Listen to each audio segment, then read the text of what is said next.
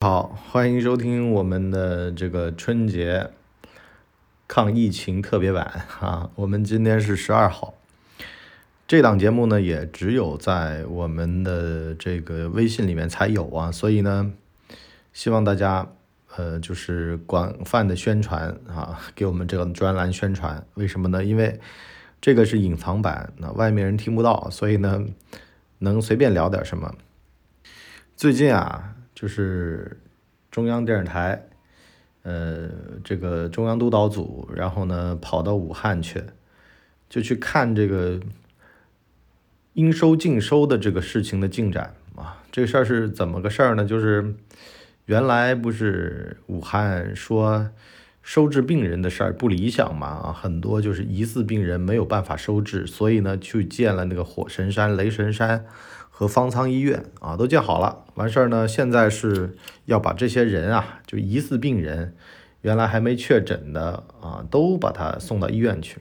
就在这送医院的档口呢，就发生了个事儿啊，就是他们去督导，发现呢有一个社区就派了辆大巴，让大巴司机带着病人啊到处转，完事儿呢就进不了医院啊。今天呢，而且呢这个社区的人啊还不出面。啊，这个群众都把怒火发泄在了大巴司机身上啊！大巴司机很委屈，说自个儿呢，这个糖尿病的药呢也没吃啊，自己呢现在一整天都没吃饭啊。社区的人呢就派辆车跟在后面，后来发现群情汹汹啊，社区的人就躲起来了啊，不出面。那么今天呢，就是最新的情况，就是中央督导组就严厉的批评武汉方面啊，然后。武汉方面就说很惭愧、很遗憾啊，等等的。我感觉这事儿干得很像国民党 一九四二那那会儿啊。我们这档节目没关系啊，我也不怕被封，因为呢，我们自己在自己的小圈子里面聊。我想说点什么呢？我就说呀，在职场里面啊，真金白银的活儿是怎么来的？其实啊，很多的人上位啊，他是靠告状，就写什么评职称啊。啊，这个当领导啊，都是靠写举报信、写匿名举报信啊，举报别人上位的。所以呢，这些人没什么真才实学。你比如说，像我们之前看到那个唐志红啊，唐主任啊，疾控中心的，你说你连数据都报不出来，你怎么搞搞，对吧？你再看看温州市委书记的这个发言啊，有数据、有内容啊，有这个参考资料。各个方面都有，有理有据啊，有实，这个东西才能够站得住脚。也就是说呢，无论是你当官、你创业还是你打工，最重要的事儿啊，就是你的本职的工作的能力。有人说了呀，外行领导内行啊，这个外行啊就容易听取意见。我的看法是什么呢？以你博叔这么多年的工作经验啊，其实最重要的是你熟悉业务，这套业务都是你弄起来的，或者说是你是里面。很熟悉这个业务，你操作过，你这个事儿你干过，所以呢，你领导他们的时候呢，你就不容易被骗，你有自信啊，你举手投足之间你都能镇得住场子。而像这次像这种疫情面前啊，这个战时状态啊，居然社区的人啊还远远的躲在后面，一方面呢也是自我的生命的安全的需要啊，他可能没有穿防护服，他不敢站在群众面前，怕被感染。但是啊，说实话。就像张文宏说的一样啊，你作为党员领导干部啊，你要有主体责任。你当年发过誓的呀，你宣誓要为人民服务，那这个时候你就义不容辞的站在面前。这事儿就很像我们在看国民党和共产党的这个呃革命的发展史上面啊出来的一个逻辑：一个优秀的组织，他的所有的人，他都是。必须优秀的，也就是说能够挺身而出，能够在关键的时刻啊，该干关键的事儿啊，这就是我们在职场生存力的收费节目里面跟大家讲的啊，要有代表作。这代表作是什么呢？有的时候啊，刚开始在职场里面代表作叫贴标签，就靠谱、有担当啊，然后呢有想法、有谋略啊、有策划。啊，逻辑强啊，逻辑严密等等的，这就是你的标签。那么再把标签变成代表作，比如说啊，在某次的转运的过程当中啊，发挥了先锋的带头作用。啊，这些虽然说都很假大空的虚词儿啊，但其实就是你的代表作，就代表你这个人做了点什么啊，你这个事儿做的有没有效果？所以说啊，关键时刻的表现才是你真正的表现啊，平时的表现都不算什么啊。我就看过好多就是上去的人啊，他们都是通过当年写举报信啊，在他们的行业单位里面成为刺儿头。体制内这种人特别多啊，就是觉得所有的机会都是机会，他们把握一切机会，但是呢，把握住了机会呢，呃，在关键的时刻他又掉链子啊，这就是呃用人的一个巨大的悖论啊，什么呢？德才兼备，德和才哪个重要？德就是这个中心啊，就是我嗷嗷的往前冲，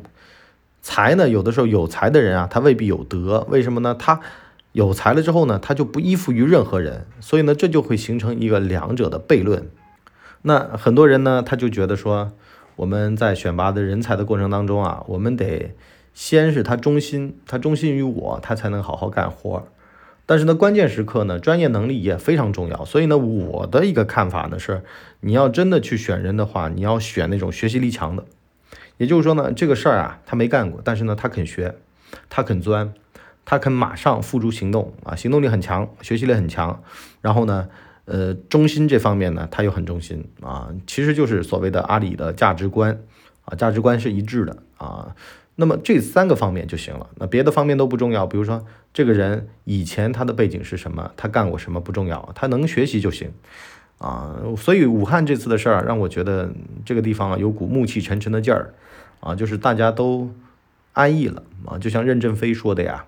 呃，过了三十五岁的人，他都不想让他们放在一线了，就是因为这帮人没有什么学习力啊，就是原来该怎么走怎么走啊，混吃等死，混混日子就那种。然后呢，灾难面前、困难面前呢，然后呢又不露头啊，又躲在后面啊，又怕这个怕那个，畏首畏尾的，缩手缩脚。所以啊，最近不是有老板要工作开工嘛，然后呢，很多员工就说，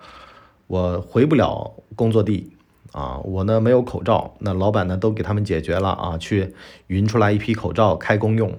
然后呢又给他们发那个交通补贴，